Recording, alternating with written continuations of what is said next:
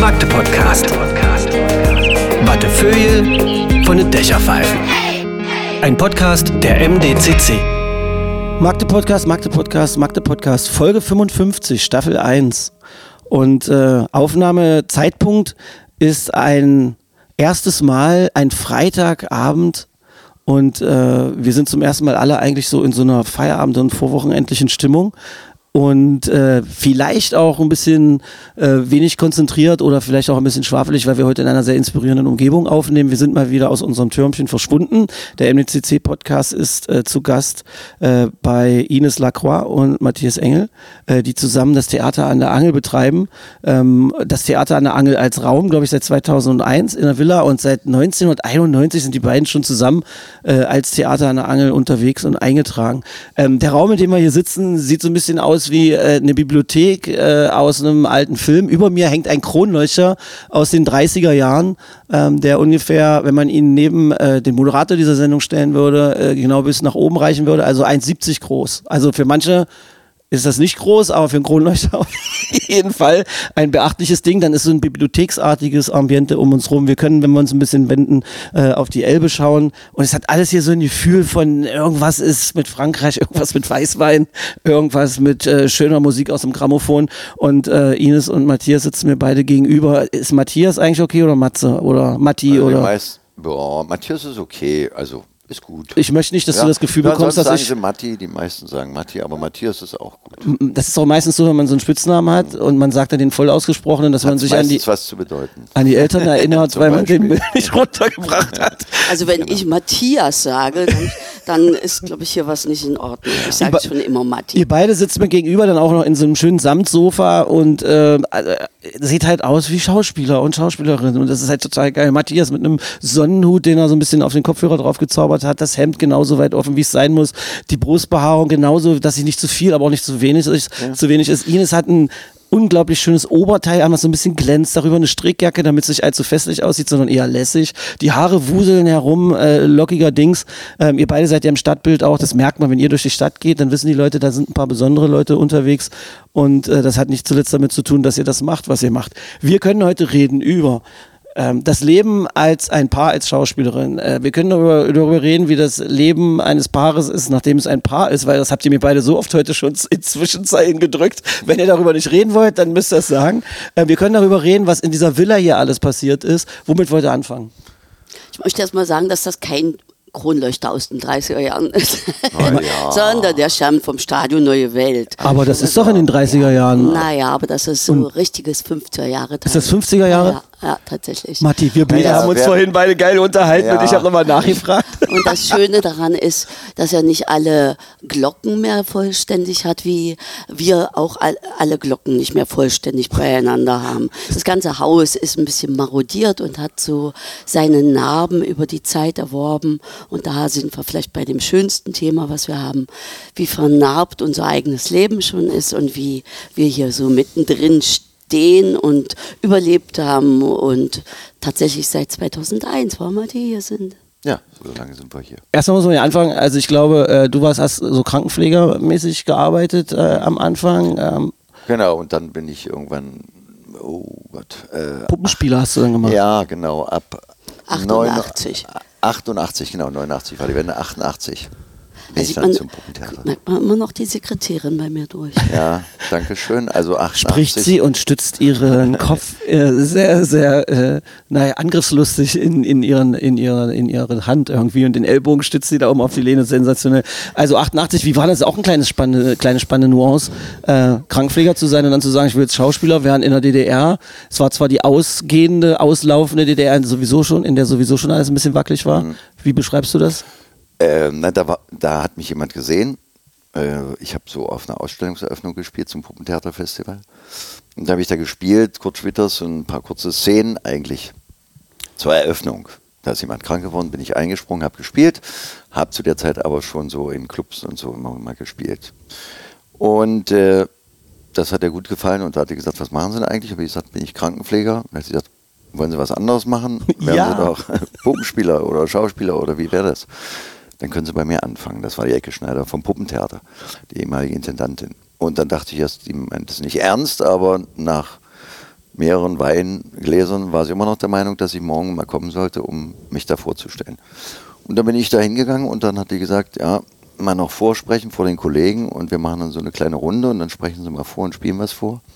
Und dann können sie anfangen. Und da habe ich als Eleve quasi am Theater angefangen, ohne Ausbildung, mit der Option dann noch das äh, Puppenspiel zu studieren oder Schauspiel. Und komplett ideologiefrei und so weiter. Naja, also das war ja eine günstige Zeit. Also die schlauen Köpfe wussten schon auch, dass das so nicht mehr so ganz lange gehen wird. Ja? Mhm. Da habe ich mich an der Hochschule beworben. Die haben dann gesagt, wäre ganz schön, aber mh, nicht bei der Armee gewesen. Mh, schlechte politische Vergangenheit. Oh, oh, oh, das wird alles nichts. Aber nee, wir nehmen sie nicht. Und dann habe ich mich wieder beworben und dann kam ja auch schon so die Wendezeit dran. Und äh, dann erhielt ich plötzlich eine Zulassung zum Studium. Ja, und dann durfte ich nach Berlin fahren. Genau. Und dann habe ich nochmal so bis 93, glaube ich, studiert. Oh, Matti. War das an der Ernst Busch oder so, ja? 91 war schon deine Diplom-Inszenierung. 91 schon. Hm, das nee, aber es dauert immer vier Bärendienst Jahre. GmbH. Ja, aber du hattest schon zwei Jahre vorgeliefert. Dann bist du durchgefallen mit deiner Arbeit. Dann habe ich ein bisschen mit drin rumgewurschtelt, als wir uns theoretische 89 Arbeit, ja. im, bei Elke Schneider kennenlernten.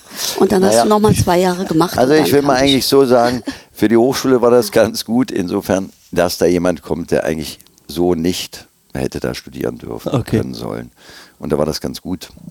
Im Nachhinein auch für die Schule haben sie gesagt, da gibt es noch einen, der war, gehörte, zu, gehörte eigentlich zu den anderen, die wir eigentlich immer gar nicht so an unserer Schule nehmen durften. Und dann konnte ich das noch absolvieren, das Studium, ja.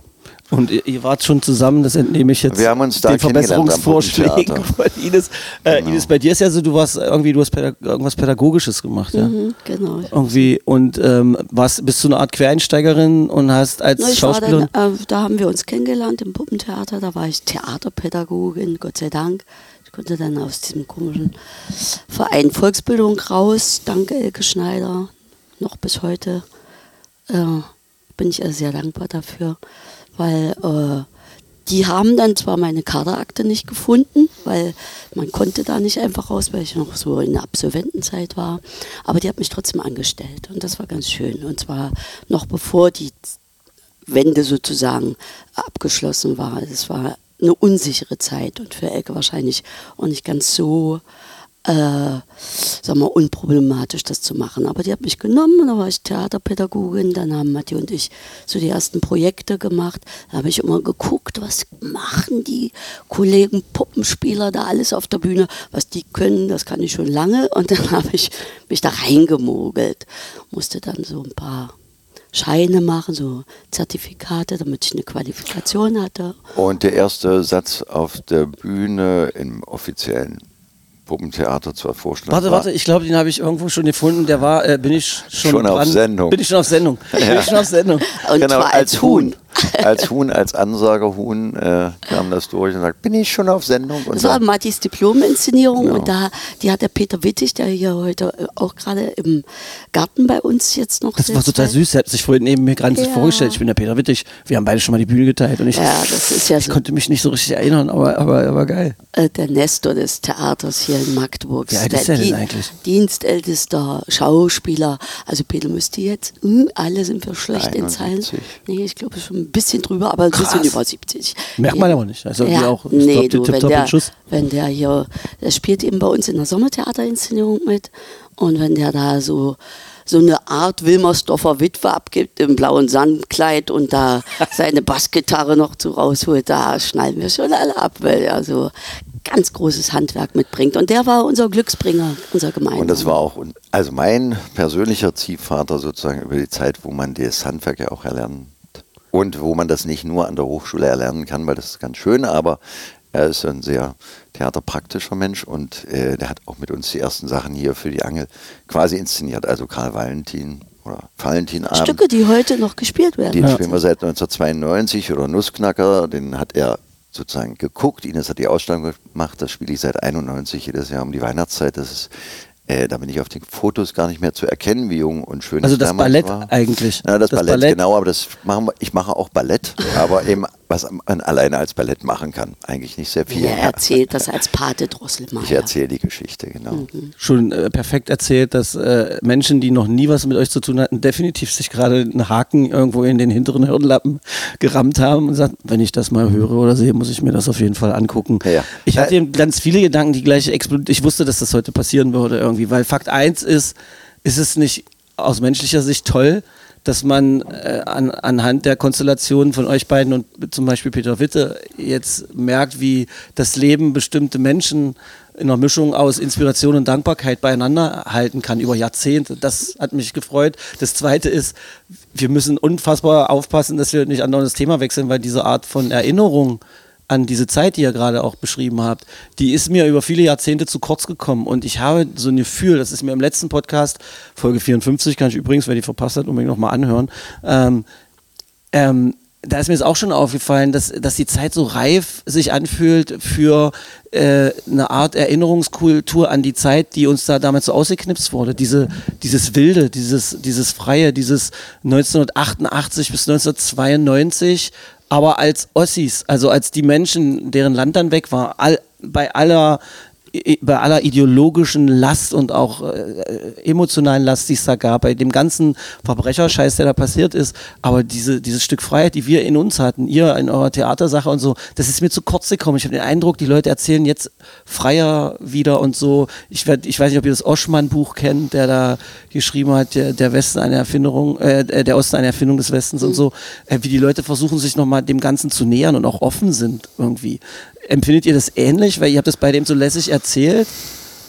Naja, also für, ich kann mal für, oder für uns sagen, also für uns war ja äh, diese, oder ist diese Wendezeit ja auch eine Riesenbefreiung gewesen, weil da, bis dahin wir das zwar alles vielleicht schon getan haben, also ich habe schon in Clubs gespielt, Studentenclub und so weiter, ja, aber dann unter merkwürdigen Namen mit äh, mit äh, irgendwelchen Verstellungen, das ist dann mein Bruder und ich war es gar nicht. Also das führte Sowas so, gab's auch? Ja, ja, das führte so weit, das will ich noch kurz erzählen, dass Elke Schneider, die mich dann, ja, die mir auch einen Arbeitsvertrag zu DDR-Zeiten noch als Künstler gegeben hat, die haben immer gesagt, das kann, also wenn das der Engel ist, den stellen wir nicht ein bei der Stadt, das geht nicht. Der hat, der war im Knast, der war nicht bei der Armee, das geht überhaupt nicht. Die haben gesagt, das ist der Bruder gewesen, das verwechseln sie. Und war ewig diese Kaderakte ging immer hin und her. Und äh, da habe ich da schon gearbeitet und dann habe ich gesagt, du bist da und alles gut und die werden sich schon beruhigen. Und ähm, da hatte die auch ein persönliches Risiko, aber äh, wir waren halt jung und sie hat auch Lust gehabt, mit uns zu arbeiten und deshalb hat sie gesagt, ich mache das jetzt einfach, ihr seid jetzt da. Aber das Ja? ist doch das, was ich meine. Das sind doch die Geschichten, die es weiter zu erzählen gilt.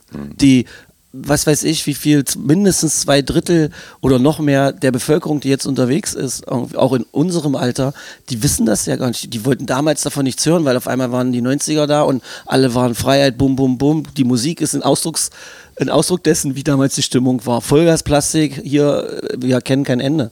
Aber sowas, was du auch gerade erzählt hast, ich finde sowas, das berührt einen, das muss erzählt werden. Aber das, wie gesagt, da dürfen wir jetzt hier nicht so viel abbiegen, weil es geht natürlich ja auch um dieses Haus und um das, was ihr hier für eine Arbeit leistet. Wie ist es denn dazu gekommen, dass ihr 91 dann gesagt habt, wir melden eine GmbH an? GBR. GBR, GBR, GBR, stimmt. dazu sagen. Das Das heißt. Theater an der Angel, die GBR. Und es, äh, mittlerweile, in, zur heutigen Zeit, gibt es einen dritten Kollegen dazu, das ist der Axel Thomas Rüder, haben also einen Wirtschafter uns dazu genommen, weil der ist gut in Rechnung und Zahlen. Das sind Matti und ich beileibe nicht. Und äh, also es ist so ein bisschen gewachsen, aber tatsächlich hat es angefangen wie ein eine scherzhafte Erzählung. Vielleicht willst du da loslegen? Ja, scherzhafte Erzählung, weil das Finanzamt uns angeschrieben hat. Sie hatten ein paar Zeitungsartikel und da würden wir aufgetreten sein. Äh, ich weiß gar nicht mehr. In, ach so, im Oli-Kino, da gab es das gerade noch äh, mit einer großen Veranstaltung und da hätten wir also ein Theaterabend gespielt und da hätten wir gespielt und äh, da wären wir auch aufgetreten und äh, Wo sind die Abrechnungen? ja, wo, genau. Wo ist denn die Gage und wer hat denn da was bezahlt und wieso haben sie keine Steuernummer? Und dann haben wir gesagt, na gut, Steuernummer, was? Ach Mist, brauchen wir sowas? Okay, Steuernummer, dann haben wir es. Ja, dann brauchen sie auch einen Namen. Wie einen Namen? Was sind für einen Namen jetzt? Ja, sie müssen sich ja irgendwie nennen. Sie können ja nicht nur so. Und dann haben wir überlegt und da gibt es verschiedene Geschichten, wie wir zum Namen gekommen sind. Aber eine Freundin, die mit uns damals viel zusammen gemacht hat, eine Bildhauerin, die äh, malte immer Postkarten mit Bildern drauf, auch Adresse, aber für die Post damals vielleicht noch, heute gar nicht mehr möglich äh, zuzustellen, malte dann äh, irgendwas drauf, Männchen und eine Frau und ein Mann und an Matti und Ines, äh, äh, Dichter Büchner, äh, da wohnt man in der Büchner Straße. Äh, und da war auch das Wort Angel dabei, meiner Meinung nach. Und äh, Theater stand da auch irgendwo. Und dann haben wir in der Überlegung, was könnte, wie könnten wir uns nennen, wie sollen wir denn heißen? Gab es so große Vorbilder Und wir wie haben natürlich- Theater am Ufer in Ja, Berlin und genau. so. Da dachten wir auch Theater an irgendwie. Ja. Und dann heißt der Herr Engel noch Angel. Genau. Und dann dachten, und wir wohnten an der Elbe und dann kam das mit den Fischen und der Angel und man gedacht, ja, vielleicht an der Angel und so haben wir uns dann genannt. Und das fanden wir, sah auch schön aus, war ein schöner Schriftzug. So, da hatte sie was gemalt, wie das aussehen könnte. Und da gab es Assoziationen zu sich durchs Wasser bewegen, gegen den Strom schwimmen und ich weiß nicht was. Und da hatten wir viele Bilder und wir gesagt, das ist ein schöner Name, damit kann man spielen. Das war so die Idee. Und haben es gar nicht so ernst genommen. Ernst wurde es erst Naja, doch. sehr viel später, als jemand gesagt hat, und da ging es um einen Mietvertrag, darf ich das noch kurz erzählen? Ja, bitte, ja. Wir hatten mal eine alte Fabrik, also uns wurde angeboten, eine Fabrik in der Eine Lederfabrik. eine Lederfabrik. Und das war Goethestraße? Gerd-Hauptmann-Straße. Gerd Hauptmann-Straße. Und äh, die war noch ziemlich roh, also die war noch nichts da drin passiert. Irgendwann in den 90er Jahren war das, glaube ich, 96, 97 so. Und der kam und sagte, das können wir haben, super Mietpreis und das läuft alles und Ausbau sollen wir selber machen, aber ein bisschen Unterstützung gibt's und so. Und da haben, waren wir sehr verliebt und wir haben auch schon Wände rausgerissen, wir hatten schon Heizkörper besorgt und waren da schon fleißig dabei. Und dann sagte er, jetzt müssen wir mal noch ganz kurz den Mietvertrag machen und äh, Übers Geld reden. über das Geld reden. Und da wurde uns schon ganz schlecht. Und dann wurde uns noch viel schlechter, als er den Berater vorstellte, Marketing und Finanzberater und überhaupt. Und er sagte, bevor wir hier weiterreden, eins ist klar, anderer Name. Ja? Ach du Der Scheiße. Name ist weg. Also Theaterlange ist lächerlich. Und der putzte uns also so. Und äh, hatte auch schon ein Seminar für uns Ja, vorbereitet, wo wir in die Schule hin. gehen sollten, wo wir unsere Ja. Identifikation nochmal Ja. neu auf und andere lernen sollten. Biografie und das alles Mist und äh, das muss anders heißen. Also denken Sie mal nach, eine Abkürzung und über. Und dann hab ich gesagt, aber wir sind ja froh, dass uns vielleicht 10.000 Magdeburger kennen. Wieso? Nein, anderer Name und sonst äh, findet das hier alles so nicht statt, dann kann er das nicht stützen. Und dann wurde uns ganz komisch und die hatten sich dann darauf verständigt. Ich weiß nicht mehr, wie wir heißen sollten, aber irgendwas, Das ist verdrängt. Was Peppiges. ja, irgendwas Tolles, was in die Zeit passte und Tutti so. Frutti ja, oder sowas. Ja, es war ganz schrecklich. Und dann haben wir gesagt, okay, wenn es wirklich um den Namen geht, der Name bleibt. Und wie gesagt, dann kriegen wir die, dann wird es nicht zum Mietvertrag kommen. Und dann haben wir gesagt, dann ist es so. War zwar traurig, aber Nicht wirklich. Am, Nicht. am Ende war es nicht traurig. nein, gar nicht. Weißt du? Aber ihr habt gleich Am gemerkt, Ende wird alles gut. Und es noch nicht gut ist, noch nicht das Ende, weil das Ende haben wir jetzt hier und steht uns ja auch bald bevor, aber wir haben jetzt hier ein schönes Haus. Und hätten wir das andere Ding genommen, Keine Chance. wer weiß, wer weiß. wer Nein, war weiß. viel, viel kleiner, war ebenerdig, mit Anwohnern ringsrum. Jetzt ist das eine ganz eng bebaute Wohngegend, also alles schwierig. wenn man hier reinkommt, ja. Also das muss man, also ich habe es glaube ich zu einem von euch beiden von euch gesagt, du gehst hier durch dieses eine quietschende Tor, schon allein das Quietschen klingt wie ausgedacht von irgendjemand, der gerade einen Film ausstattet irgendwie. Äh, und, und, und klingt so echt, als wäre es in einem Hollywood-Film irgendwie aufgenommen. Dann entschleunigt man sofort, man steht, die Zeit geht ein bisschen langsamer, ihr kamt ja aus der Probe raus und ich, so ein bisschen Theaterzeugs kriege ich ja auch mit und habe ich mitbekommen, normalerweise nach Proben stehen Schauspielerinnen sich irgendwie gegenüber und entweder man sieht, dass sie bockig sind oder irgendwer streitet sich mit einem Dramaturgen oder einem Regisseur und die anderen können sich untereinander nicht, weil der Scheinwerfer falsch war und so. Eure Probe wirkte so, als wären gerade alle aus einer Yoga-Session rausgekommen, die super geil gelaufen ist. Ach, das und das ist muss, schön. das muss, das muss ja diese Atmosphäre hier sein. Und das Ding ist ja, dass es nicht aufhört. Man geht vorne rein, sieht diesen einen sommerlichen Garten, guckt auf diese kleine, äh, kleine, ich sag jetzt mal Datsche oder den Bungalow, der da, äh, der da so zu sehen ist. Orangerie Die Orangerie. Und äh, dann geht man um die Ecke, dann fängt das Haus nochmal an und dann geht man rein, dann fängt es nochmal an und dann fängt es innerhalb auch noch an. Und mein Lieblingsplatz war, wie ihr beide zu dieser Küche sagt, Hier ist die Gesindeküche. Was ich, wo ich dann kurz überlegt habe, ist das ein politisch korrekter Begriff? Ach, scheiß drauf. Es ist, weil es sieht ja auch so alt noch aus, als wäre es auch so museumsartig. Und das ist toll. Und dann habe ich ja auch gefragt, ob ihr hier drin wohnt. Und dann hast du mir ja gleich einen vom Kopf geknallt. Als wir noch ein Paar waren, haben wir hier gewohnt. Jetzt nicht mehr, Stefan. Ähm, aber wohnt einer von euch beiden noch hier? Nee. Ihr habt das dann safe gemacht, damit keiner bevorteilt Nee, wird? nee, wir sind schon vorher ausgezogen, so, bevor okay. wir uns getrennt hatten. Genau. Okay, gut. Also ist ja immer, Leben ist ja auch immer Trennung und Zusammensein und dann trennt man sich es zusammen. Hier Nicht immer ist das so. Nein, hier war, ja, manche schaffen es auch 50 Jahre und länger. Das ist aber die Ausnahme, glaube ich, auch wirklich. Aber hier war quasi auch die Idee, das war eine Ruine. Ja, das war tatsächlich eine Ruine. Also alles, was hier an Glas und Türen zu sehen sind, war entweder nicht da oder nur noch Rudimente davon da. Und unsere Idee war, es mit Leben zu füllen und so lange da drin zu leben, wie es geht und dass auch die, die mit uns hier den Tag verbringen, auch hier stückweise leben können. Ja? Und insofern ist das, äh, es gibt ja nicht den klassischen dunklen Theaterraum, die Probebühne, wo alles Ja. schwarz ist, wo, was ich auch oder wir beide nicht so mochten im Theater, in diesen schwarzen Löchern sitzen und dann Text aufsagen. Das klingt jetzt bisschen extrem, aber wenn du so acht Stunden oder sieben Stunden in so einem schwarzen Kasten bist und quälst dich mit Worten und so, dann denkst du auch irgendwann, oh, das ist auch ein komisches Leben. Aber hier ist um uns der Garten herum, die Fenster sind auf, man kann rausgucken, man kann rausgehen. Es ist eine Art von Offenheit und die haben wir auch, als wir hier gelebt haben, sehr genossen. Und zu der Zeit, die ersten sieben Jahre, wäre es auch nicht anders gegangen, weil es eine Ruine war, mussten wir quasi danach immer und davor Proben und während Proben auch bauen und irgendwie versuchen, wieder ein Zimmer klarzukriegen, dass man da sein kann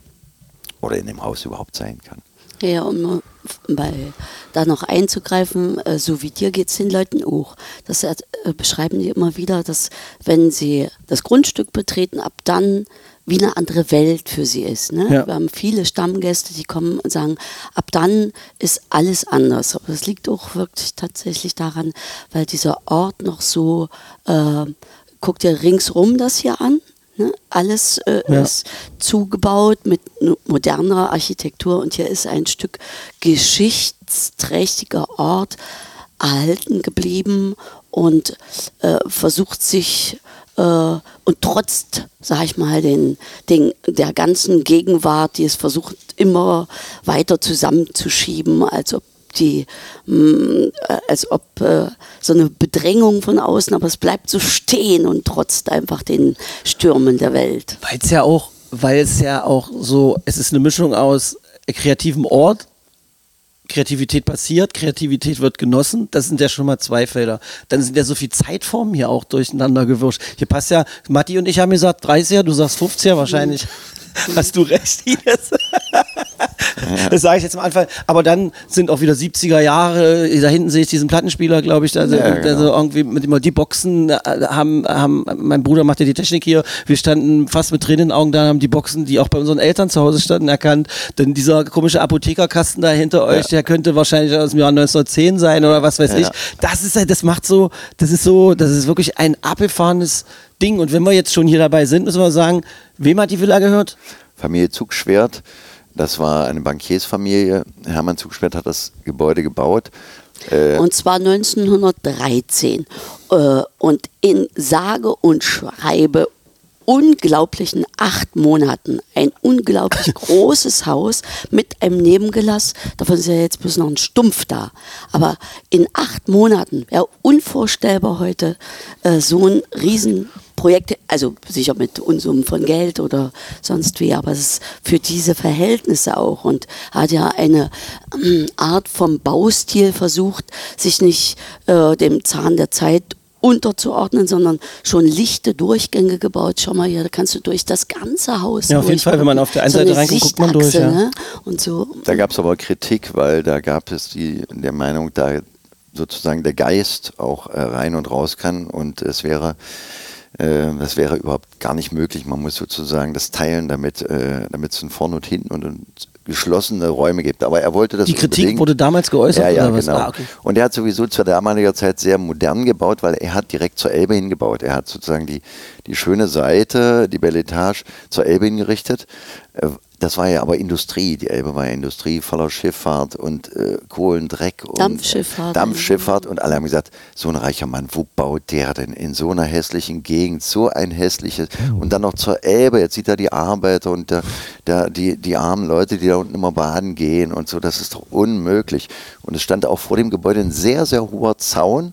Äh, man konnte gerade so drüber gucken aus der Etage hier, weil die Leute das eigentlich auch nicht sehen wollten, weil man gesagt hat, das will ich gar nicht sehen. Das äh, baut man im Herrenkrug oder sonst wo, aber man baut doch nicht da an der Elbe mitten in der Ist Stadt. übermittelt, warum er es gemacht hat? Hat er das jemals geäußert oder habt ihr was davon erfahren? Es ist schon ein sehr ambitionierter Ort Mhm. hier. Da muss man noch weiter zurückgehen bis eigentlich 17, also in die Mittwochsgesellschaftszeit, 18. äh, Jahrhundert, 17, ja. 18. Jahrhundert. Da äh, gehörte das Grundstück hier Zollstraße 19 einem Tuchfabrikanten Bachmann. Mhm. Und er war ein unglaublich reicher Mann und da war dieses Grundstück noch viel größer, reichte bis vor Arkona Straße. Arkona Straße und äh, dann äh, gab es hier diese Mittwochsgesellschaften, wo sich Künstler äh, der Zeit trafen und sich hier ihre Werke gegenseitig vorstellten, und zwar hier im Garten. Da gab es hier noch nicht die Bebauung vom Zugschwert, sondern da war es ein unglaublich opulenter Garten mit einem barocken Gartenhaus und tollen, exotischen äh, Gewächsen, die der Natusius angelegt hatte. Auch der Natusius, den ihr aus Haldensleben kennt, der hat auch Genau, diese... alle haben Aha gemacht. Ja, genau. Der hat auch dieses Grundstück hier mal besessen, hat hier eine Storchenzucht gemacht und hat hier Ananas gezogen und äh, ist auch, äh, hat es dann weiterverkauft, dann hat es der Zugschwert genommen. Also es ist ein geschichtsträchtiger Ort tatsächlich. Äh, ein Magdeburger Filetstück, nicht nur weil die Elbe da daran liegt, sondern weil hier schon seit vielen, also mindestens 300 Jahre ein wahnsinnig guter Geist äh, über Und Genau, das, das, haben wir nicht gewusst.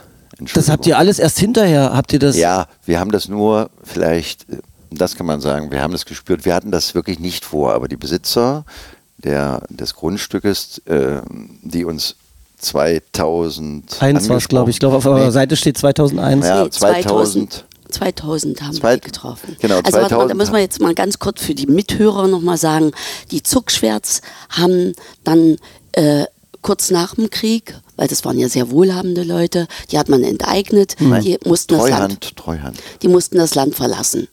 Dann hat das alles hier Volkseigentum, nämlich das Kraftverkehrs- und Instandsetzungskombinat äh, von, war hier drin mit seinen Büroräumen. Äh, bis 96 die Treuhand das an die Zugschwärz zurückgegeben haben. Und die wiederum haben es dann parzelliert und verkauft an eine Familie aus Münster, die bis heute die Besitzer dieses Grundstücks sind. Ah, okay. Genau. Und So die klassische Mäzene, Kunstmäzene, die euch kann man, unterstützen sozusagen. Genau, kann man schon sagen. Die haben uns, Ich applaudiere Ihnen, warte. ja, Alles richtig gemacht. Diggis, wie man heutzutage, heutzutage sagt. Die haben, äh, die haben uns angesprochen, weil die waren bis äh, zum Jahr 2000 in Magdeburg sehr aktiv, haben auch wirklich viel gemacht fürs Kloster unserer lieben Frau und sind sehr kunstinteressiert in der bildenden Kunst, haben da auch viel gekauft und haben sich aber 2000 entschlossen, äh, hier die Firma aufzugeben und wieder zurückzugehen nach Münster in Westfalen. Und, Und die haben haben- uns angesprochen nach einer Vorstellung in der Straßenbahn-Tramart, was wir viele, viele Jahre gespielt haben, und haben gesagt, sie sind so angerührt und von äh, begeistert, sie möchten gerne mit uns mal ins Gespräch kommen. Aber das war nach der Vorstellung und wir sind da gewöhnlich danach immer von Aki abgeholt worden, um im Amsterdam Bier trinken zu gehen und ich mein Focaccia zu essen. jeder, nach jeder Vorstellung, auch ein bisschen komisch, ja, aber es waren so die Gewohnheiten. Und dann äh, sagten die, nee, aber Sie müssen jetzt mal mit uns reden und wir haben so eine tolle Immobilie und wollen Sie da vielleicht Theater spielen? Und da haben wir gesagt, ja, hm, na denken Sie nochmal drüber nach, aber A, sind Vor allem, ihr wir, hattet eure Erfahrung mit Menschen, die euch Immobilien anbieten. ja, genau. Und wir haben gesagt, bei dem Wort Immobilie sind wir die Falschen. Voll. Das Wort ist einfach falsch, weil das trifft für uns nicht zu. Weil wir haben schon die Verträge und alles gesehen und die Zahlen. Und der neue Name. Ja, genau. Und dann haben wir gedacht, nee, danke. Aber die waren hartnäckig. Die haben gleich am nächsten Tag wieder angerufen und nochmal angerufen und nochmal angerufen und haben gesagt, sie wollen es uns wenigstens mal zeigen.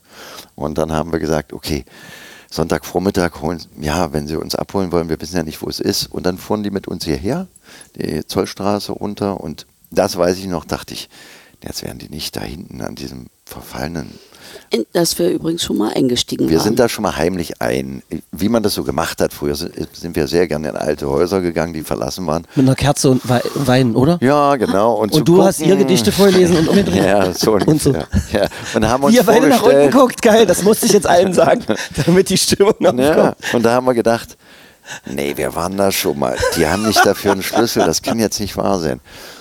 Und dann hatten die wirklich einen Schlüssel für hinten, unten durch die Küche, durch die wir reingekommen sind. Ja. Das war die einzige Tür, die nicht zugemauert oder verbarrikadiert war.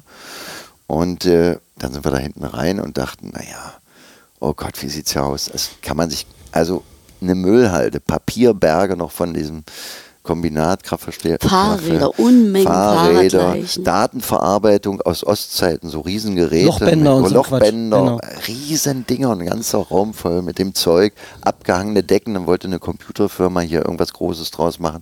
Waren dann so Nachwände abgehackte Decken, die nicht fertig waren, Gips und Beton und äh, alles furchtbar. Schlussendlich haben wir acht große Container Müll hier rausgeschafft. Ja, das- große, nicht bloß die kleinen siebenhalber, sondern was, kostet, was ist so ein großer?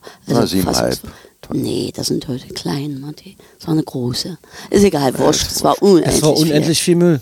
Ja, aber wir sind hier drin. Viel. Und alle unsere Freunde haben gesagt, wenn ihr das weiter Ja. betreibt, kündigen wir Ja, euch die Freundschaft. das stimmt, das ihr haben- macht euch kaputt. na, zwei haben es nicht gesagt. Die haben gesagt, wir sind dabei, aber eigentlich ist es Wahnsinn. Und Wie die lange hat es gedauert, um das wieder fit zu kriegen?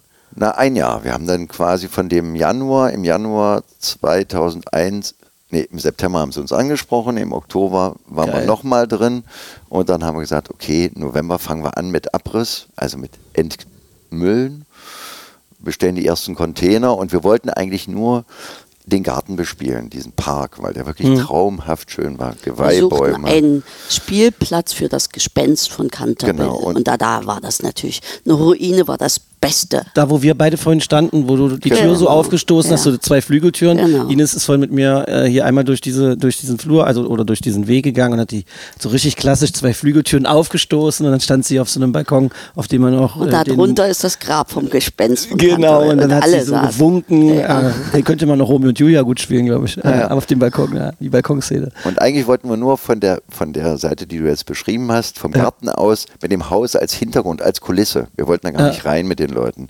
Das sollte nur der Hintergrund sein für, da lebt das Gespenst und wir müssen eigentlich gar nicht in das Haus reingehen. Wir spielen alles draußen als Sommertheater. Aber im Januar trafen wir uns zu den ersten Proben und es war sehr kalt. Und dann haben wir gesagt, okay, einen Raum machen wir so, dass man da wenigstens zur Probe sitzen kann und reden kann. Und das war dann Bü- Da, das Palois war der ja, erste. genau, das Büro nebenan. Ah. Und es hatte noch eine Jalousie. Und dann hatte Ines Geburtstag am 5. März. Und da hat mein Vater gesagt, was wünscht sie sich denn? Und da habe ich gesagt, äh, sie wünscht sich eigentlich nur, dass wir das Rollo, dass da Fensterscheiben drin sind und wir das Rollo aufmachen können. Dann haben wir auch ein bisschen Licht drin. Und dann hat er das erste Fenster verglast mit altem Gewächshausglas. Und dann haben wir gesagt, na gut, dann kannst du nebenan die drei Fenster vielleicht auch noch verglasen. Ringsrum geht doch dann auch noch. Ja, ja, genau. Und dann hat er eigentlich bis zum Sommer hier nur Geil. äh, irgendwelche alten Fensterscheiben eingebaut. Man sieht das ja auch in dem Glas. Das ist, Aber das macht's ja aus. Das äh, ist, da kann man putzen, wie man will. Das ist altes Gewächshaus, Scheibenglas. Ja, aber was anderes hat er nicht gehabt und dann haben wir, hat er so nach und nach die Fenster verglast. Und dein Vater hat den Zaun wieder Genau, hingestellt. der, der umgetrampelt Willi, der hat den Zaun kommt die Tapete zum Beispiel her, diese großartige Mhm. Tapete, die da links zu sehen ist, so Blümchen, ich weiß gar nicht, was für eine. So ist es gewachsen. Ne? Also wir hatten dann innerhalb Jahr, dieses Jahres äh, bis zur Premiere oder Dreivierteljahres das Haus fit gemacht, so wie es heute aussieht. Das ist über Jahre Das- und da, das was dazugekommen, was dazugekommen. Zum Beispiel irgendwann kam diese Tapete da dran zu einem Stück und zwar war das Kirschgarten. Das war schon nach 2002. Genau, aber da hatten wir dann einen Raum mal äh, äh, zum Salon gemacht. Also so ist immer was dazugekommen und gewachsen. Muss man aber noch sagen, Ines hat auch immer die schöne Art, also beim, bei Kirschblüte kann man das sehr schön beschreiben. Diese Tür hier zwischen gab es auch nicht diesen großen Durchgang, es war eine normale Tür. Ah, okay. Mhm. Aber es sollten die Zuschauer die Pianistin sehen, die auf dem Flügel liegt und spielt und möglichst mehr als zehn Leute. Also hat Ines gesagt, dann reißen wir jetzt die Wand raus und machen dann einen großen Balken drüber. Für ein Stück. Das, ja, genau. Und dann kam schon danach, haben wir gedacht, ja, dann müsste auch irgendwie, das sieht auch blöd aus, jetzt haben wir da ein Riesenloch und das war ja alles nicht da, die Bücherkisten standen irgendwo. Wir gesagt, da könnten wir auch da ein Regal mit Büchern machen, das sieht eigentlich Und so ist zu jedem Stück, hat sich das Theater immer ein bisschen verändert und ist was dazugekommen. Hatte das mit Streits zu tun? Also als du gesagt hast, die Mauer muss hier weg, Nee. haben die dann gesagt, okay, machen wir, weil im, im Originaltheater, ich weiß nicht, ob ihr das ja kennt, da gibt es ja dann auch mal die schöne Bühnendiskussion mit dem Bühnenbauer. Der Regisseur sagt, ich stelle mir vor, dass es hier an der Stelle regnet, da hinten muss Feuer brennen und dann brauche ich noch Erde und Wasser auf der Bühne und dann sagt der Bühnenbauer, wir sprechen uns morgen wieder, wenn du nicht mehr besoffen bist und dann streiten die sich hin und her. Bei euch ist es dann anders? Jede oder? Idee hat damals äh, gezündet und sofort standen alle mit auf und man versucht, das zu verfolgen. Unsere erste Bühne zum Beispiel waren, haben wir uns von der Autobahn geklaut. An Nee, der, anders.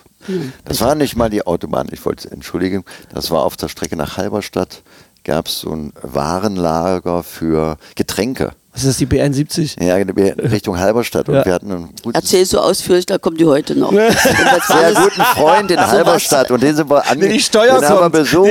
Die Steuer, die Ja, und dann sage ich, wir müssen auch noch die Bühne irgendwie, Bretter haben, finden wir noch, aber die muss hoch irgendwie. Aber Matti, also die Version von Ines ist cleverer gewesen, weil die hat so erklärt, dass man euch nicht nachverfolgen kann. Also ich, ich kann nicht sagen, wer auch immer das mithört, wenn jetzt der, der Staatsschutz mithört, wir wissen nicht, welche Geschichte stimmt. Also in jedem das ist alles Fall von der Kunstfreiheit waren- gedeckt. waren irgendwie, äh, äh, lagen da Paletten rum, die niemanden gehörten. Na, das stimmt ja so überhaupt nicht. Natürlich gehörten die dahin. Das waren diese Wir haben die vom Getränkepaletten. Feld geholt, da waren die gehörten Ich bin für genaues. Also das waren diese kleinen, dunkelblauen Getränkepaletten, die waren nochmal so extra versteift. Da konntest du so Riesentürme drauf bauen. Und die haben wir gesehen. Habe ich gesagt, wenn wir die hochkant stellen, das ist besser als jedes Podest der Welt. Da können 20 Schauspieler drauf, das bricht niemals zusammen. Und dann sind wir da nachts hin, haben die eingeladen, da war keiner da dann, als wir gefragt wolltet haben. fragen? Ja, wollten fragen, es war aber niemand da und dann haben wir die mitgenommen und da haben wir die Bühne draus gebaut mit schönen alten Brettern. Äh, Aber es ist weit über 15 Jahre her, ist verjährt. ja, ist verjährt, genau. Also Ines, ja, ja, cool. ja, alles gut. Äh, Weil du hast gerade diesen, diese Mischung aus gütig bis feuerspuckenden Blick gehabt, so wie so, ach der Kleine, er reitet uns in die Scheiße. er Ah, nee, das, das kann doch nicht mehr. Nee, nee, nee. Das, aber es ist so lustig, wirklich immer, wenn wir zusammen sitzen und dann auch zusammen auf einer Couch, ein Ehepaar erzählt einen Witz. Bleibt, Ja, das das verfolgt uns. Aber guck mal, äh, Wenn ich was erzähle, ist das völlig ein anderer Inhalt als das, was Matti in Erinnerung hatte. Und umgedreht. Und umgedreht. uns hat es aber auch getroffen, will ich mal sagen. Wir haben ja schon geprobt im Juni 2001 und da war zumindest eine Struktur des Hauses zu erkennen. Und plötzlich hören wir ganz laut jemanden mit einer, mit einer Flex und denken, das ist ja komisch. Wir proben alle, es ist keiner da, eigentlich sind wir alle beschäftigt. Wir hatten keine Angestellten, also es war auch keiner da, der gesagt hat, ich helfe euch mal, welchen Baum müssen wir fällen. Und dann kommen wir raus und da steht ein Herr da unten am, äh, an dem Rosengitterfenster und flext das Fenster raus. Also das Rosen. das klauen oder? Ne, und sagt, ich sage, was machen Sie denn da? Er wird doch ja abgerissen. Ich sage, nee, Moment, wir sind hier gerade dabei, das aufzu... Nee, nee, das steht doch schon ewig leer, das Ding. Ich wollte mir ja mal das Rosengitter rausflexen. Und da haben wir gesagt, das ist eine tolle Idee, aber bitte flex wieder ein. Das ist auch was für so einen blöden Till Schweiger-Film. Was machen Sie da? Ich flexe. Das genau. ist, sehen Sie doch. Ja. Also es war ein erfolgreicher Start in 2001 tatsächlich mit dem Gespenst von Canterville. Und dann haben wir uns entschlossen, tatsächlich einen Mietvertrag mit den Leuten einzugehen. Mussten aber, damit wir ein Theater kriegten, ja tatsächlich eine Bauanfrage machen. Das hat der Aki dann gemacht. Äh, Ein Bauordnungsamt äh, zu der Zeit äh, also ein Bauantrag auf ein ordentliches Theater ging noch durch. Heutzutage wäre es un, un, unmöglich. Naja, doch. Das war auch tatsächlich die Wendezeit, die das, die Nachwendezeit, die das noch möglich gemacht hat. Wir haben dann viel machen müssen, aber äh, schau, hier gibt es bis heute ja keine wirklichen äh, Das wollen wir doch rausschneiden. Nein, das bleibt nicht drin. Nee, aber das ist ja zugelassen. Ich Ist ja habe den so Eindruck, ihr zugelassen. müsst darüber nicht reden. Ich habe den Eindruck, das ist, das muss genauso bleiben, Es egal ist, was das irgendwer ist ein, sagt. Das ist ein Und- äh, nach den Regularien öffentlich zugelassenes Haus. Komplett. Und, und das hat äh, zumeist äh, da der Aki, also Axel Thomas Rüther, der damalige Architekt, der da noch viel mehr als Architekt gearbeitet hat, äh, für uns erwirkt und wir haben dann Braun, äh, brandschutztechnisch und äh, wie heißen die hier, die Belastungsproben für den Zuschauer. Statik. Statik, das haben wir alles sukzessive erfüllt und erfüllen müssen und dann ist es äh, im, am 11. Ich sehe das, sehe ich habe komplett Ahnung. Ich weiß auch, das sind solider Halberstädter Palettenbauweise errichtet ist. Da kann überhaupt nichts passieren. Sag Genau. mal, also ähm, äh, wir, wir müssen ja auch noch ganz kurz äh, in der Zeit springen. Äh, zerbombt war es auf jeden Fall. Es war viel größer eigentlich ursprünglich das Haus. Im Krieg ist das so erzählt. Also Das das ist nicht ganz zerbombt, es hat äh, Brandbomben bekommen und die oberen zwei Etagen sind abgebrannt. Und, äh, Und diese Etage und das das Gro- komplette Seitenhaus. Und ich habe das nur noch mal ansprechen wollen, weil ich habe es vorhin zu Ines auch schon gesagt, ich finde, es gehört hier rein, damit die Menschen, die noch niemals hier waren, mal Interesse haben, hier auch herzukommen. Ähm, ihr habt das Kunststück fertig gekriegt, dass es jetzt, wenn man hier davor steht, so aussieht, dass es so sein muss. Also man sieht das, also man hat nicht den Eindruck, dass da irgendwas passiert ist. Und das andere, was aus historischer Sicht, was ich auch spannend fand, was vorhin nur kurz Ines hat an, äh, angesprochen hat, dass es hier auch königlichen Besuch gab hier drin. Also das ist eine Geschichte, die unbedingt auch nochmal erzählt werden muss. Wie kam es, also, also quasi für die beiden Theaterkönige, also die Königin und den Theaterkönig von Magdeburg. das, ähm, ähm, da mit allem Respekt an großes Haus und ehemalige Kammerspiel etc. Aber ähm, ähm, da muss ja schon mal eine Verbindung geherrscht haben. Wie, wie kam es dazu? Na, die Zuckschwärz waren sehr wohlhabende Menschen, ne? Also die hatten richtig viel Geld. Der war Banker hier, hatte ein eigenes Bankhaus in Magdeburg und die hatten tatsächlich auch äh, Beziehung zur, zum Hof. Und als die letzte Kronprinzessin Cecilie ihre Verlobung bekannt gab, äh, war eine Reise nach Magdeburg äh, geplant und es gibt äh, authentische Fotos, wie sie hier vorne gucken jetzt genau in den kleinen Salon mit der Rosentapete sitzt und äh, äh, im von Zuckschwärz umringt sitzt und so ein bisschen steif zwar, aber die hat die offensichtlich zum Kaffee und Tee hier besucht. Ja, die hatten, äh, die hatten sozusagen fast familiäre Kontakte. Und äh, man kann auch sagen, äh, er selber war auch kaisertreu und deutschnational. Also es war, das ist ihm ja dann auch zum Verhängnis geworden, letztendlich mit der Machtübernahme von Adolf Hitler ist er dann sozusagen auch sehr in Ungnade gefallen und hat auch ein persönlich schweres Schicksal in der Zeit dann gehabt. Das war auch ein Grund, warum äh, sie auch anstandslos nachher äh, all ihren Besitz zurückbekommen haben nach der Wende. Ja. Weil es er hat sich sehr für jüdische Menschen eingesetzt und auch jüdisches Kapital in die Schweiz versucht äh, selber zu schmuggeln und dabei ist er erwischt worden. Und also er war, glaube ich, ein ganz aufrechter, äh, ein aufrechter deutscher Bürger, der aber wusste auch, was Anstand und was Geschäft ist und äh, aus einer sehr großen familiären Tradition, also die Familie Zugschwirth, ist in Magdeburg sehr äh, in der Öffentlichkeit bekannt gewesen, weil sie auch viel für die Öffentlichkeit getan haben. Und das will ich eigentlich sagen. Die andere Schwester, die hatte die Kammerspiele gebaut quasi und betrieben, also das Die als Rudolfsche Gesellschaftshaus. Das ist die Rudolfsche Villa, genau. Und das Haus des Handwerks. Das sind ja auch öffentliche Gebäude. Also Die man in der Stadtgesellschaft auch genau, kennt. Genau, und die haben in der Gesellschaft auch gelebt und haben auch Öffentlichkeit zugelassen. Ja, da ist ja heutzutage ein bisschen so die Krux, ja. Nicht die Leute, die viel Geld haben, verteilen. Also da hat die Gesellschaft nicht unbedingt Teilhabe. Vielleicht gibt es das auch mal, aber damals gehörte das unbedingt dazu, in einer Zeit Mäzen zu sein und zu sagen, das können wir uns leisten. Wir laden Menschen ein und wir wollen auch mit denen Kontakt und wir wollen das auch weitergeben und wir wollen es nicht nur für uns verwenden. Ja, heute ist ja mehr das sich zurückziehen. Ja, Aber oder? Ja, beliebt. umso bitterer natürlich, dass die 49 nicht mal mehr das Geld für die Grundsteuer dieses Hauses aufbringen konnten Genau. und tatsächlich äh, flüchten mussten, weil sie sich den Lebensunterhalt hier im eigenen Garten haben sich ein bisschen Gemüse angebaut, aber da war ganz, ganz wenig da. Die Brigitte Zugschwert und äh, auch Mechthild, also die äh, Töchter der, der, des von Hermann, äh, die haben da Überlieferungen geschaffen. Also wir haben ein paar Briefe gefunden und wir haben die Mechthild auch noch kennengelernt. Die haben es dann sehr ausführlich erzählt. Es war ein bitterer Absturz von einem der reichsten Menschen mit sozialem Engagement bis, äh, weil eben dann plötzlich alle alles gleich haben sollten, äh, kamen sie aber eben nicht mal mehr zurecht, um sich den eigenen Lebensunterhalt zu sichern und zogen dann zu Verwandten in den Westen. einatmen, ausatmen, wirken lassen, muss man nicht werten, kriegt, glaube ich, jeder seine eigene Gänsehaut von so einer Geschichte. Ähm, wie oft sitzt ihr beide in so einer Konstellation da und erzählt die Geschichte so umfassend von diesem ganzen Ding? Passiert das oft? Oder so? Weil in meiner kleinen naiven Welt ist es jetzt so, eigentlich müsste das part of the deal sein. Du gehst hier, du gehst jetzt zum, guckst dir das Theater an, was ihr macht.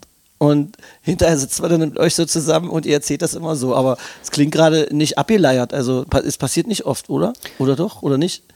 Also in den ersten Jahren muss man das ganz häufig erzählen, aber es sind ja immer noch Geschichten. Da kam noch Corona dazu und ich weiß, naja, also gab immer neue Geschichten, die neu erzählt werden mussten und es, äh, es hat uns eine Zeit lang schon wahnsinnig viel Spaß gemacht, auch jedes Gespräch zu suchen, um das Publikum zu halten, aber auch selber, weil wir mitteilsam waren, weil die Geschichte für uns auch äh, so eine Erfolgsgeschichte war, mit der wir uns stark identif identifiziert haben.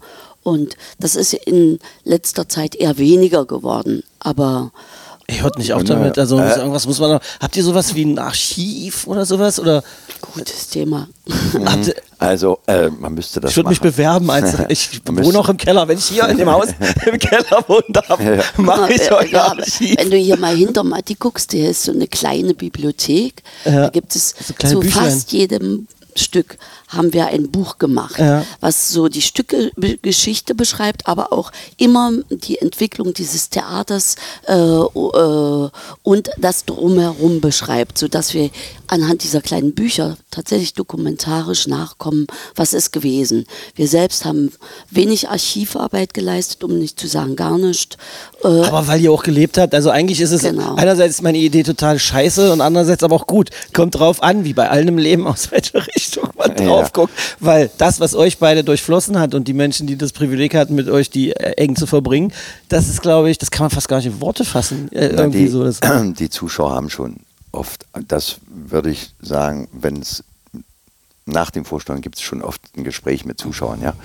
Aber die Fragen sind natürlich auch oft zum Grundstück und so, da erzählt man nicht immer alles, weil, ähm, wie soll ich das sagen, die jungen Leute interessieren sich auch mitunter für ganz andere Sachen. Also die nehmen was anderes wahr und fragen dann nochmal nach und sagen, und war das so und so und wieso? Und äh, die Leute, die uns schon viele Jahre begleiten, auch als Zuschauer, sind ja auch älter geworden, die haben natürlich in vielen Stücken, die wir gespielt haben, also bei der Anna Blume zum Beispiel, bei der Reihe, da gibt es auch wirklich Passagen, wo wir auch Hausgeschichte erklären, also wo die wesentlich im Stück sind. Und äh, das haben dann ja ein paar tausend Leute auch schon gehört und sagen, ach ja, stimmt, da war die Mittwochsgesellschaft, das war ja Klopstock und Gleim und so. Oder Ines hat jetzt ein Anna-Luise Karsch äh, ein Solo gemacht. Äh, wer das gesehen hat, weiß schon, dass die hier auch war und dass die hier dann sehr verliebt war und äh, oder äh, verliebt traurig, wie auch immer man das nennen will. Der, der kann das auch schon wissen. Äh, vielleicht schreibt mal ja jemand ein Buch darüber. Über ich glaube, ihr seid so ein, äh, weiß nicht, ob man, also wir müssen jetzt nicht über die Marketingidee, die wir zu dritt alleine außerhalb aller Mikrofone besprechen sollen, irgendwie. Aber so, so, äh, ich hatte, habe so viele Assoziationen, dass man das irgendwie noch vielleicht äh, nacharchivieren kann oder sowas. Wie ist es denn überhaupt mit der Auslastung? Also die Zahl, die eine, die mich beeindruckt hat, ist, wenn man das so liest, ich war dann auch auf eurer Seite und habe mal so geguckt, irgendwie, dass mittlerweile über die Jahre mehr als eine Million Menschen eure, eure Kunst gesehen haben, also von euch beiden. Und das, das ist doch eigentlich, wenn man da mal nachts auf dem Kopfkissen liegt und die Augen zumacht und sich denkt, krass. Naja, unsere wahrscheinlich noch ein paar mehr als eine Million, weil, aber die, die hier durchs Haus gegangen sind. Ja. Da gab es ja noch die zehn Jahre Davor auch, ja. davor, ne? Äh, ja, das ist eine schöne und eine große Erfolgsgeschichte. Manchmal werden wir danach gefragt, äh, was die Rezeptur dafür ist. Die gibt es eigentlich nicht. Ich glaube, vielleicht, wenn man rückwirkend gucken äh, möchte, dann ist für mich immer ganz spannend, dass wir das nie, äh, wir haben immer auch ein bisschen das Ende vor Augen gehabt. Diese, diesen Mietvertrag, den wir mit den jetzigen Eigentümern haben, den haben wir auf, immer auf fünf Jahre festgelegt. Ah, okay. Und haben von Anfang an gesagt, nach fünf Jahren gucken wir uns mal in die Augen, ob wie was äh, noch weitergeht und ob wir überhaupt noch so ähm, genug Input äh, uns geben können oder ob wir irgendwo was herholen können oder ob wir das lieber jetzt aufgeben. Und das ist, glaube ich, ein wesentliches Merkmal, dass man sich nicht so äh, fest an was binden muss, wo man sagt, das tragen wir jetzt durch oder so. Und das macht auf der einen Seite immer ein bisschen unsicher, aber hält auf der anderen Seite auch sehr wach. In welcher Phase de, de, des Fünfjahres-Rhythmus sind wir jetzt gerade? Wir haben jetzt gerade, nicht jetzt gerade, wir haben jetzt noch knapp vier Jahre wieder. Okay. Ja, also es ist das Ende äh, und dann weiß man auch nicht, ob es das Ende ist oder der Anfang vom Genau, Ende oder das- umgedreht. Ich würde auch gern dazu sagen, wir waren, wir hatten die Phase, äh, die aufregendste Phase oder da, wo wir am unruhigsten waren, war in der Phase, als wir sehr erfolgreich waren und dachten, okay, es kann jetzt nächstes Jahr vorbei sein. Ja, oh Gott, was machen wir denn da? Und dann haben wir auch lange überlegt, wie man damit umgehen kann. Und dann haben wir, Nimm mich mal mit, wann war das ungefähr? naja, ich denke nach den ersten zehn Jahren. Als wir in Mallorca auf dem Flugplatz Ja, ankamen und stiegen aus dem Flugzeug und äh, schrien so unten, oh, das Theater an der Angel kommt. Wir haben wieder gedacht, wir verlieren den Verstand. Es kann in Mallorca wesentlich schlimmer sein, wenn sie nämlich singen Ines und Matti. da ist das doch schon ganz gut Ja. Na, und dann haben wir gedacht, also dann gab es äh, natürlich Menschen, die gesagt haben, also wir kaufen die Villa, das wird hier wird ausgebaut und bum bum bum. Und da waren wir immer am Anfang sehr, sehr aufgeregt und äh, oh, hm. mittlerweile haben wir uns, glaube ich, äh, haben wir den Gedanken, können wir besser damit leben, dass irgendwann es auch zu Ende sein wird. Vielleicht auch nicht, weil es mit jemand anders weitergeht oder wir haben das dann aufgegeben. Wir haben gesagt, wir können nicht, also außer dass wir unsere Arbeit machen und die Zuschauer mitnehmen auf, auf diese Theaterreise, was anderes können wir eigentlich nicht leisten. Jetzt würde ich zum ersten Mal mal widersprechen und Jawohl. sagen, äh, das war nicht die schlimmste Zeit, sondern für mich war wirklich tatsächlich die existenzbedrohende, die Corona-Zeit. Die strubbelige ja- Zeit, hat jemand neulich gesagt. Ach, schönes Wort, ja. Aber das stand ja tatsächlich. Klingt fast verniedlichend. Ja. Nee, es, ging, es ging um die Perspektive Ja. darum. Ob, da meinte ich nur, nach zehn Jahren hat man das irgendwie so begriffen, dass es so eine Phase ist und dann kommt es, vielleicht geht es weiter. Wenn es nicht weitergeht, keine Ahnung warum, dann äh, wir können nur das machen, was wir jetzt gerade machen. Also ich wollte nicht sagen, dass das die schlimmste Zeit fürs Theater so, war, sondern nur, dass so diese Phase, oh, oh, hoffentlich nimmt uns das niemand weg, oh, wir müssen uns da schützen oder wir müssen gucken, dass wir irgendwie schön, wenn wir Sponsoren haben oder hätten oder äh, die sagen, wir Ich muss kaufen schon euch. sagen, sagen ja, hätten, hätten, weil es hier tatsächlich äh, Ja, ein oder- privatwirtschaftlich geführtes Haus, kann man über Zahlen sollte Aki reden, aber tatsächlich ist es Keiner redet über Zahlen in meinem Podcast. Wozu das Okay, aber keine hier, Namen, keine hier, Summen, das ist die äh, Nummer eins. Okay, hier dieses Haus erhält sich tatsächlich durch die Eintrittskarte des normalen Zuschauers. Und da gehört ein riesengroßes, fettes Feenstaub, Ausrufezeichen hinter, Ende der Durchsage. Weil das ist aller Ehren wert, weil äh, für das, wie ihr das macht und wie das hier aussieht und wie das wirkt und was das mit Menschen macht, wenn man hier nur sitzt und einen Podcast aufzeichnet, halt sensationell. Also da kann ich nur hoffen, dass ein bisschen was von diesem Geist, der jetzt hier gerade auch bei mir durchfließt, und ich will nicht äh, sie- äh, wahrscheinlich emotional klingen, aber äh, dass man das irgendwie vielleicht hört, während wir den Podcast aufnehmen. Wir sind ja auch hier, um über eine Premiere zu sprechen, die dann äh, quasi wenige Tage nach der Ausstrahlung dieses äh, Podcasts ist. Welches Stück, was passiert, wie sieht's aus? Gibt es überhaupt noch die Möglichkeit, da reinzugehen? Na, gibt tatsächlich, ah, der Juli ist ausverkauft, wie schön für uns.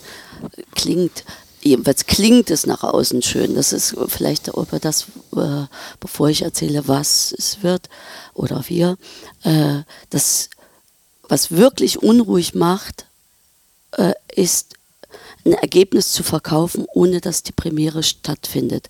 Wenn das jemand anderes verantworten müsste, äh, so wie es im normalen Theater ist, da ist ja nicht der, der Spieler verantwortlich dafür, aber wir verkaufen immer etwas, wo wir mitspielen und dann haben das alle Leute äh, über die Jahre in den Erwartungen immer mehr gesteigert. Da muss man dahin, da muss man hin und das ist schon etwas, was ihn sehr in äh, die Ecke des Ringes drängt. Also mir Meinst du im persönlich Sinne geht es von, so. ein Künstler äh, redet über seine neue Platte und sagt, muss irgendwie sagen, wie die ist, obwohl sie noch gar nicht draußen ist und Mhm. äh, weil es immer so und ihr aber gleichzeitig auch Vermarkter Stimmt, so, sein einfach ist das aber. Ja, da, also mich bewegt das Ich, sehr. Nein, ich verstehe, ich wollte es nur, ob ich es richtig verstanden habe, äh, weil wenn ich es einmal falsch sage, weiß ich, dass du demnächst als kleines Teufelchen auf meiner Schulter rauskommst und mich verbessert. Davon werde ich träumen, das ist so süß, euch beide zu sehen. Dazu habe ich nachher eine Frage, müsst ihr nicht beantworten, wenn ihr nicht wollt, aber die muss ich mir noch merken. Ich hoffe, dass ich es nicht vergesse. Okay, zu dem Stück aber auch, damit wir nicht allzu weit abbiegen. Genau. Das ist jetzt, das Stück heißt jetzt Café der Irren und es ist entstanden nach einer Vorlage von einem Franzosen, Jean Girardot heißt der, und der hat in den 40er Jahren, 1940er Jahren, ein Stück geschrieben, das heißt Die Irre von Charliot. Eine französische Komödie, der selber sagt dazu, ein satirisches Märchen. Und es handelt davon, eine alte Villa, äh, mitten in Paris an der Seine gelegen. Und unter der Villa, eine sehr marodierte Villa, in der Villa wohnt eine Irre. Und unter der Villa findet man aber eine Ölquelle. Und da kommen doch nur plötzlich alle Geldhaie und wollen die Villa und die alte gleich mit weghaben, weil der Öl ist natürlich die Geschäftsidee.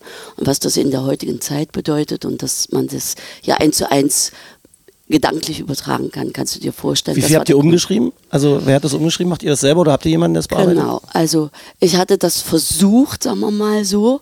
Also es ist ein großes Stück, was in, auch äh, früher mal viel gespielt wurde. Ich habe das dann in einer Musical-Fassung gesehen in Bielefeld, wo der Toto äh, die Ausstattung gemacht hat, der jetzt übrigens bei uns ja auch die Ausstattung macht. Und das war so zauberhaft schön, aber eben mit unglaublich vielen Darstellern, mit ganz viel Live-Musik und so. Das können wir uns schlichtweg nicht leisten. Das ist auch nicht unser Metier, Musical und so. Und da hatte ich gedacht, ich setze mich hin und äh, schreibe das mal kurzerhand um, aber ich war in jede der Figuren so Verknallt die Figur, unglaublich ja, verliebt. Und ich habe das nicht geschafft. Und habe eine liebe Kollegin, die uns von Anfang dieses äh, Theaters an der Angel hier in der Zugschwärtschen Villa begleitet, nämlich Therese Tomaschke gebeten. Und die hat das, die hat eine begnadete Art, dramaturgisch zu denken.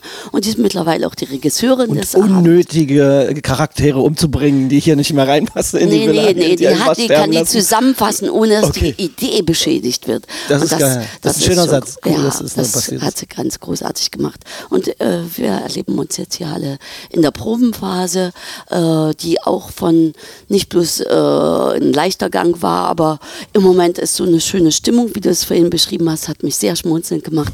Alle kommen aus Falls der nicht New- stimmt, hab ich- habt ihr mir was nee, vorgemacht? war, Nee, okay. nee, nee, Ich hab's nee, so es war okay. großartig. Wir sind alle so erleichtert, weil die hat so eine große artige Art der Federführung, die so, weil es eben aus ihrer Feder geflossen Mhm. ist, die weiß sehr viel mehr in den Figuren und so, es auch nochmal äh, vorher durchdacht und- hat und so. Und das ist ganz schön. Die fährt uns so sicher in den Hafen. Oder alle haben das Gefühl und ich gehe auch davon aus. Premierendatum nochmal genau sagen? es 29.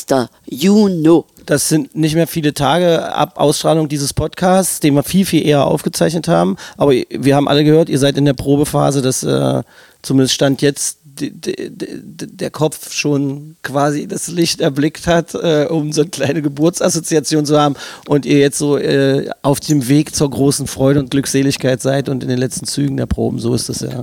Ja, es muss ja, es muss ja, der Weg ist ja auch, äh, sollte und ist auch anstrengend und das ist auch gut so, ja. Und äh, da haben wir mit Therese schon wirklich viele Abende, sie als Regisseurin, aber sie hat auch damals beim Gespenst von Canterville hat sie auch mitgespielt äh, und hat das auch mit erarbeitet. Äh, sie hat quasi auch äh, dieses Augenmerk auch auf das Haus und was das Haus hergibt, was möglich macht. Also für uns, seitdem wir hier sind in diesem Haus, spielt das Haus auch immer mit. Also das Gebäude an sich, die Mauern, alles. Es ist weniger Theater, weil das Haus kann man nicht wegspielen. Man kann ja nicht irgendwelche Pappwände da vorstellen. Kann man machen, sieht aber komisch aus.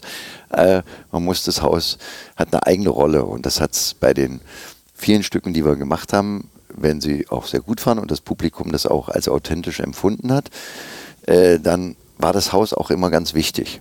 Ja, und hier geht es ja auch um das Haus. Das Haus ist auch im Prinzip eine Person, um die es auch geht. Und äh, das finde ich gut oder das trifft unseren Grundgedanken, warum wir überhaupt hier sind. Es ist ein öffentliches Haus, was zwar privat betrieben wird, aber es, hier findet Öffentlichkeit statt. Also hier findet Begegnung zwischen Leuten statt. Oma mit Enkel, also Nussknacker, da kam äh, die damals Kinder waren, die haben ja selber Kinder und kommen mit den Kindern und äh, sehen dieselbe Geschichte und sehen sie in ei- einem Raum und sagen, ja, das, äh, du, da gehe ich mit dem jedes Jahr hin und das Ist das jetzt wirklich eigentlich 20 Jahre Weihnachten immer? ja, wir machen Wie fühlt sich das an? Ist das, Ich- ich ist das das so wie, eine, wie so ein Lieblingspullover im Winter anziehen oder, oder wie ist Ja, das? ja, Heiligabend machen wir nicht mehr. Okay. Also das hatten wir früher auch. Bis zu dem Tag, als wir nicht mehr unseren großen Weihnachtsbaum hier aufstellen durften, hat uns doch einer angezeigt, weil wir da echte Kerzen immer dran hatten. Und dann durften wir hier keinen echten Weihnachtsbaum Warte, mehr. einatmen, ausatmen, lassen wir auch so wirken. Kann jeder selber werten für sich Dann haben wir gesagt, He- He- Heiligabend ohne großen Weihnachtsbaum, das machen wir nicht. Und dann haben wir uns jetzt so ein bisschen auf die Weihnachtstage aber fokussiert. Das ist Weihnachten wie Silvester. Äh, haben wir alle Jahre hier durchgespielt und es ist auch wohl bis auf die böse Ausnahme mit dem Wort C zu wir wissen nur. Strubbelige Zeit. Ja. Äh, äh, Premiere, da wird natürlich Café der Irren, das wird nicht funktionieren. Du hast auch gesagt, Juli ausverkauft. Mhm. Weil das sieht lustig auf eurer Seite auch aus. Da kann man auf den Gedanken kommen, dass das Stück heißt Café der Irren ausverkauft.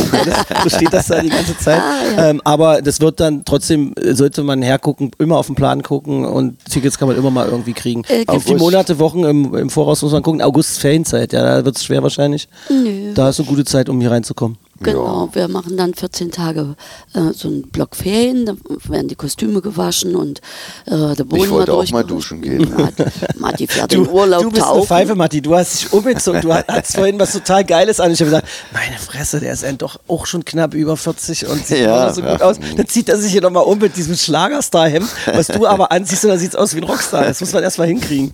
Das ist ein Kunde. Dann sagt er, ich will duschen, einmal duschen. Also gibt noch ein paar wenige Restkarten. Ich weiß nicht, ob es am Tag der Premiere noch so sein wird, aber es jetzt irgendwie hört. Unbedingt zuschlagen, ja. Ja, Genau. mal gucken, ja. Ich könnte so viel mit euch noch besprechen. Das Ding ist, ihr seid ja auch beide so Ur-Magdeburger Kinder. Das ist ja, ihr seid ja beide hier geboren. In welcher Stadt bist du geboren? Ich, Puppendorf, also hinter Puppendorf, Friedensweiler. Ich bin an der Boah. Ehle groß geworden. Richtig, das ist ja Ich kann genau. Fische mit der Hand fangen. Äh, Stimmt, warte, das habe ich auch gelesen. Ne, echt? Und zwar haben die russische Soldaten das angeblich Sag, beigebracht. Wo hast du das her? Was? Das steht, glaube ich, in einer Biografie von dir drin. Ich weiß nicht, wo ich die. Also es gibt von dir erstaunlich viele Biografien, ähm, äh, wenn man, wenn man ein bisschen. Viele unterschiedliche.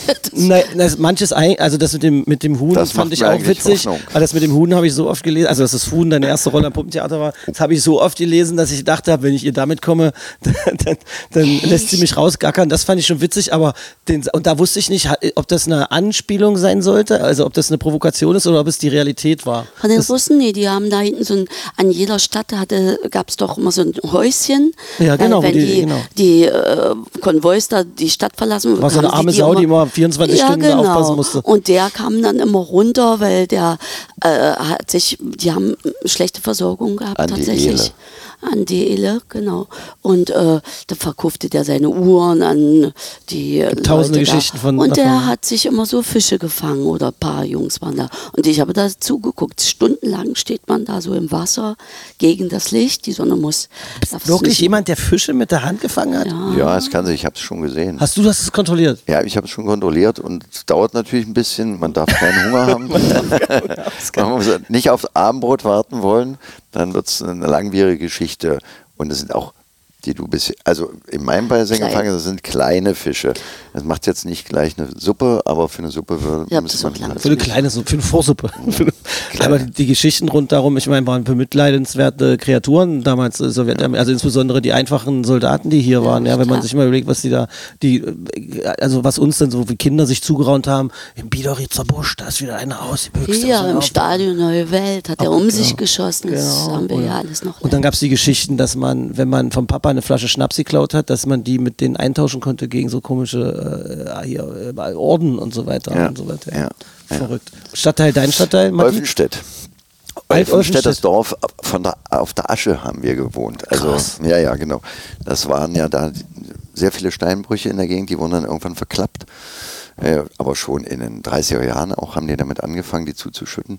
Und ein, also Weizengrund da hinten, wo dann das Neubaugebiet entstanden ist. Aber wir wohnten auf dem Feld quasi, letzt zwischen Diesdorf und, und äh, ja, Diesdorf und dem Ortsteil Olfenstedt, dem alten Dorf. Dazwischen hatten meine Eltern eine Gärtnerei und ich bin aufgewachsen in der Gärtnerei, beziehungsweise auf dem Friedhof da in Olfenstedt. Und da habe ich auch die Russen kennengelernt, aber anders. Du hast da war kein Fluss zum Fischefangen. Nee, zum Ähm, Fischfang nicht. Ähm, das Ding ist, also eher dann so klassische äh, DDR-Kinderbiografien, nehme ich mal an, nur dass bei dir noch ein Knast dazwischen kam irgendwie.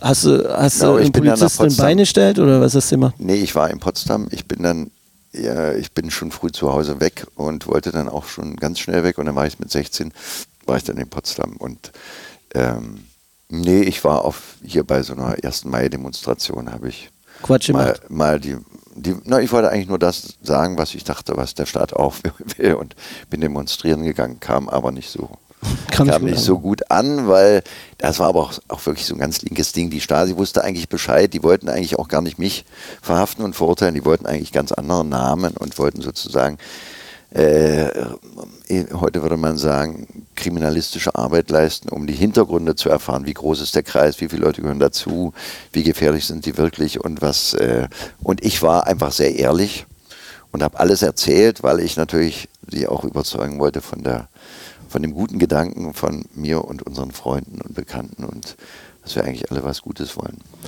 Ist, glaube ich, auch mal ein anderer Podcast. Tausend Assoziationen würde jetzt dazu führen, dass wir jetzt das immer weiter verlängern. Ähm, wir, also erstmal vielen Dank für diese ganze, also ich bin nur komplett beseelt. Also ich schwebe jetzt gleich nach Hause, ähm, äh, werde jetzt auch noch auf ein paar Leute treffen, mit denen ich auch ein bisschen Kunst machen kann. Das wird ganz schön sein. Äh, danke dafür. Ich glaube, man muss jetzt keinen einladen. Also wer jetzt sich nicht hat äh, einladen lassen oder zumindest interessieren lassen für diese beiden Menschen, äh, für die Menschen, die um euch drumherum sind, für dieses Haus und für den Geist, den ihr hier versucht zu leben, ähm, weiß nicht, der hat dann heute wahrscheinlich vergessen, einen Herzrhythmaren zu machen, keine Ahnung, irgendwie. Ähm, der hat kein Herz, äh, weil, weil das, also das kann ja nicht sein, dass das nicht kommt. Das ist wichtig, Premiere ist auch wichtig, haben wir äh, auch gesagt. Meine Abschlussfrage ist jetzt halt äh, nämlich wirklich, und ihr müsst nicht antworten, aber wie lange ist es her, dass ihr beide euch getrennt habt? Wenn ihr es nicht sagen wollt, müsst ihr es nicht sagen. Eigentlich haben wir uns nicht getrennt. Du siehst uns doch hier. Weil das Ding ist, die Art und Weise, wie ihr miteinander umgeht, deshalb habe ich das eigentlich nur gefragt, ist einfach absolut bemerkenswert. Ähm, weil, weil, wenn Menschen ähm, nicht mehr als Liebespaar, obwohl sie es lange waren, so miteinander umgehen, wie ihr das macht, dann, also das ist, dann, dann, dann braucht man da keine Angst vor haben.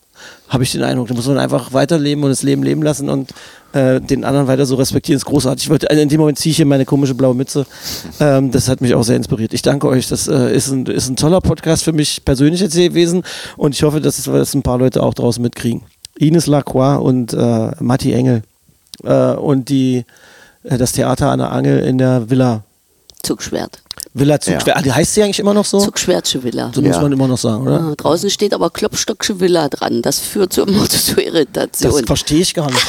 Nein, das musste auch nicht. Lass es, lass, wir lassen kommt die es nächste besser, Geschichte. Bessere Gags können wir nicht mehr machen. Das ist einfach sensationell. Danke euch beiden. Wir danken Bitteschön, auch. danke. Danke für das Gespräch.